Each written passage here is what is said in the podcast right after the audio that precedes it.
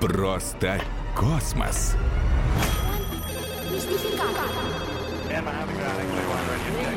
Открой тайны Вселенной.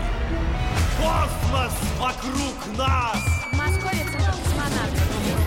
Городок, живущий предприятий космического Первое научное шоу на первом подмосковном радио. Жуткий вид у Луны.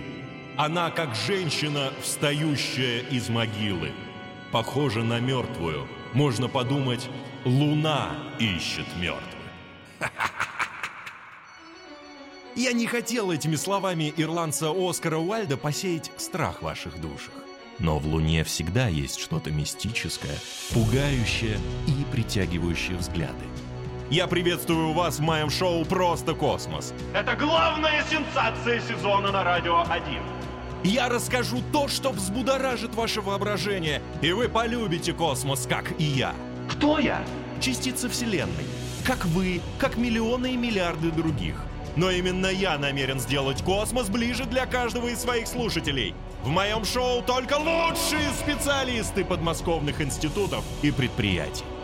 Итак, Луна. И сразу загадка. В 1945-м, сразу после разгрома фашистов, Сталин очень удивил Черчилля и Трумана на Потсдамской конференции. Разделив оккупированную Германию на зоны влияния, вождь народов потребовал подписать документ о разделе Луны с правом приоритетного ее освоения Советским Союзом. Это окончание Второй мировой. Американцы приземлятся на Луну только через 24 года. Так кто первым побывал на Луне? Сегодня я расскажу правду.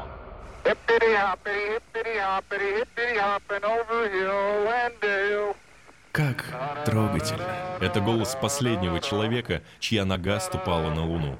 Запись 14 декабря 1972 Командир экипажа Аполлона-17 Юджин Сернан поет незамысловатую песенку из американского вестерна 50-х годов во время починки крыла лунохода.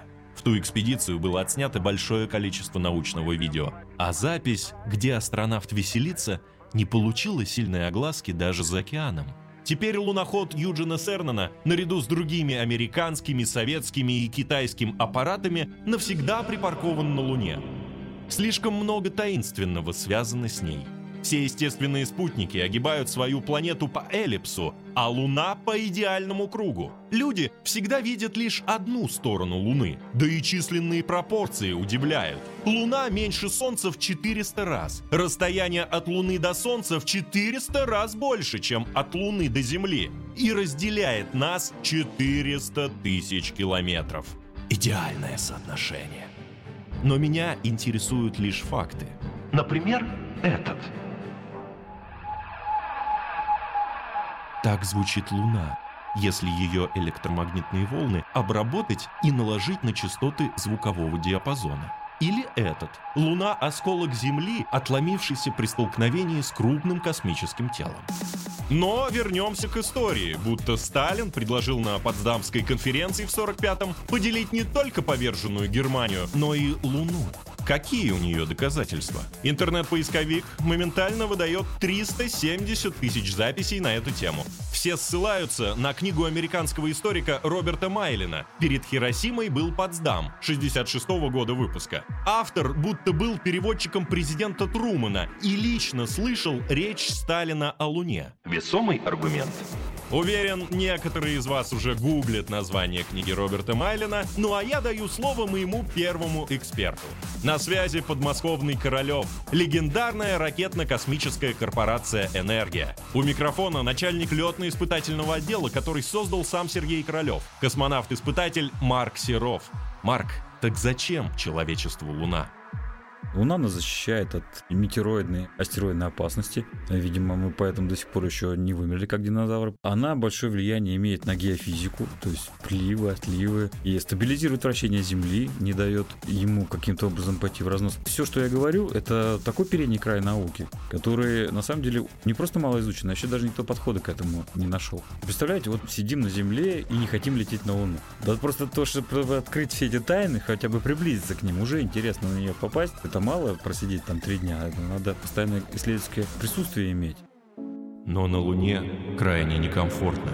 В районе лунного экватора температура колеблется от минус 170 ночью до плюс 120 градусов днем. Единственное, что придает Луне хоть какую-то романтику, танцующая лунная электромагнитная пыль и вид на нашу с вами прекрасную планету.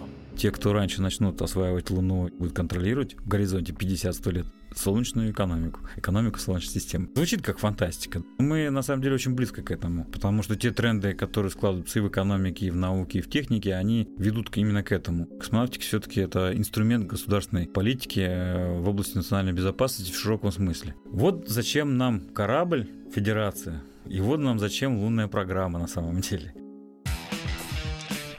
Я снова возвращаю вас к предложению Сталина разделить Луну.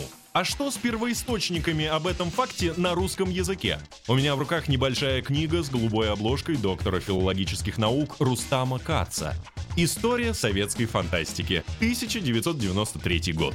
Он первым в нашей стране написал о битве большевиков за Луну. И тоже ссылается на переводчика Трумана Роберта Майлина, который слышал слова Сталина. Любопытно, что судьба у этой книги более чем удачная. Ее не раз переиздавали и печатали в журналах. Она была замечена критиками, собрала десятки рецензий, получила три премии, в том числе от Бориса Стругацкого. А! Алло! Да! Занят! Нет! Не сейчас. Прошу прощения. Кстати, сегодня любой смартфон намного мощнее, чем компьютеры, которые использовали американцы для посадки на Луну. Но почему именно астронавты высадились туда первыми? Или полеты Аполлона «подделка»? Вот что об этом думает друг моего шоу. Астроном и преподаватель астрономической школы из подмосковной Балашихи Максим Силантьев подделка полета космонавтов на Луну в то время для Голливуда обошлась бы дороже, чем запуск самих космонавтов на Луну. Подобные технологии были, поэтому запустить было не очень большая проблема. Планировали Советский Союз запустить, но за счет того, что он все-таки проиграл по времени, ну и плюс там, по-моему, пришла смерть Королева как раз, в результате они запустили только луноход. Но первоначально это был план запустить луноход вместе с человеком на Луну, и, собственно говоря, он вполне мог состояться. Базу Олдрину, второму астронавту, побывавшему на Луне, даже пришлось врезать слишком надоедливому режиссеру Стэнли Кубрику, который пытался уличить НАСА в обмане. Американцам пришлась по вкусу байка Кубрика о том, что все высадки астронавтов снимались киношниками. Чтобы поставить точку в этом вопросе, заявляю, Американцы были на Луне.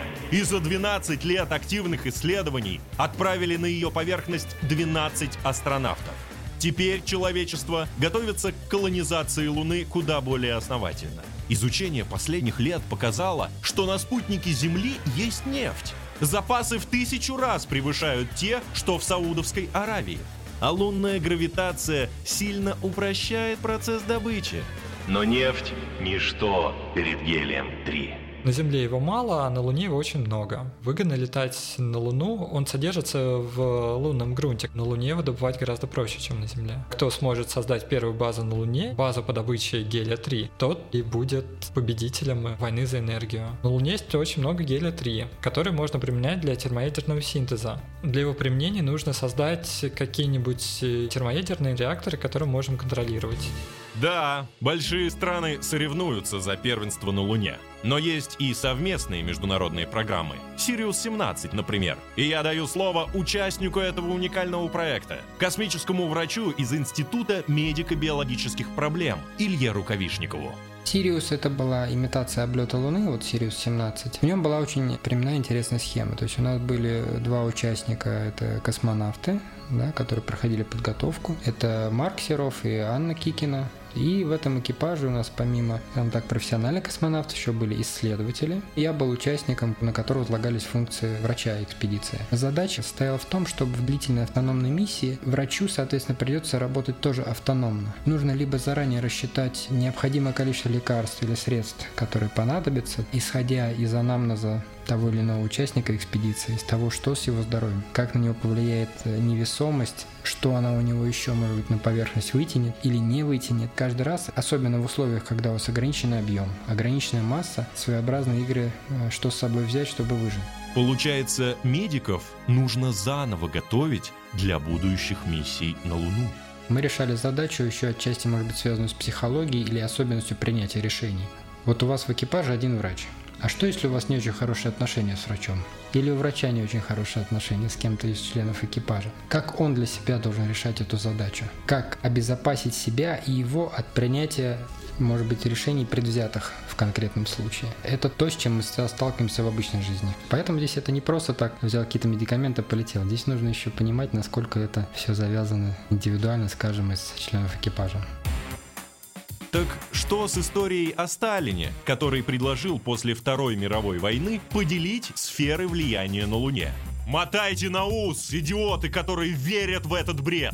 Не было никакого переводчика Трумана Роберта Майлина. Нет никакого доктора филологических наук Рустама Каца. Есть только художественная, подчеркиваю, художественная книга под его авторством «История советской космонавтики». Жанр – литературная мистификация. И написал ее известный фантаст Роман Арбитман. Он и сегодня живет в Саратове и очень удивляется, когда его выдумку 25-летней давности выдают за чистую монету. Вы без труда найдете Арбитмана в социальных сетях. Кстати, это уже как минимум второй случай, когда за цитату из литературного произведения хватаются как за документ. Я имею в виду рассуждения героя романа Анатолия Иванова «Вечный зов», которые, мутировав, превратились в план Далиса коварных американцев. И план Далиса часто выдают за реальный заговор. Подумайте об этом. Это было шоу «Просто космос» на Радио 1. Каждый человек — это космос.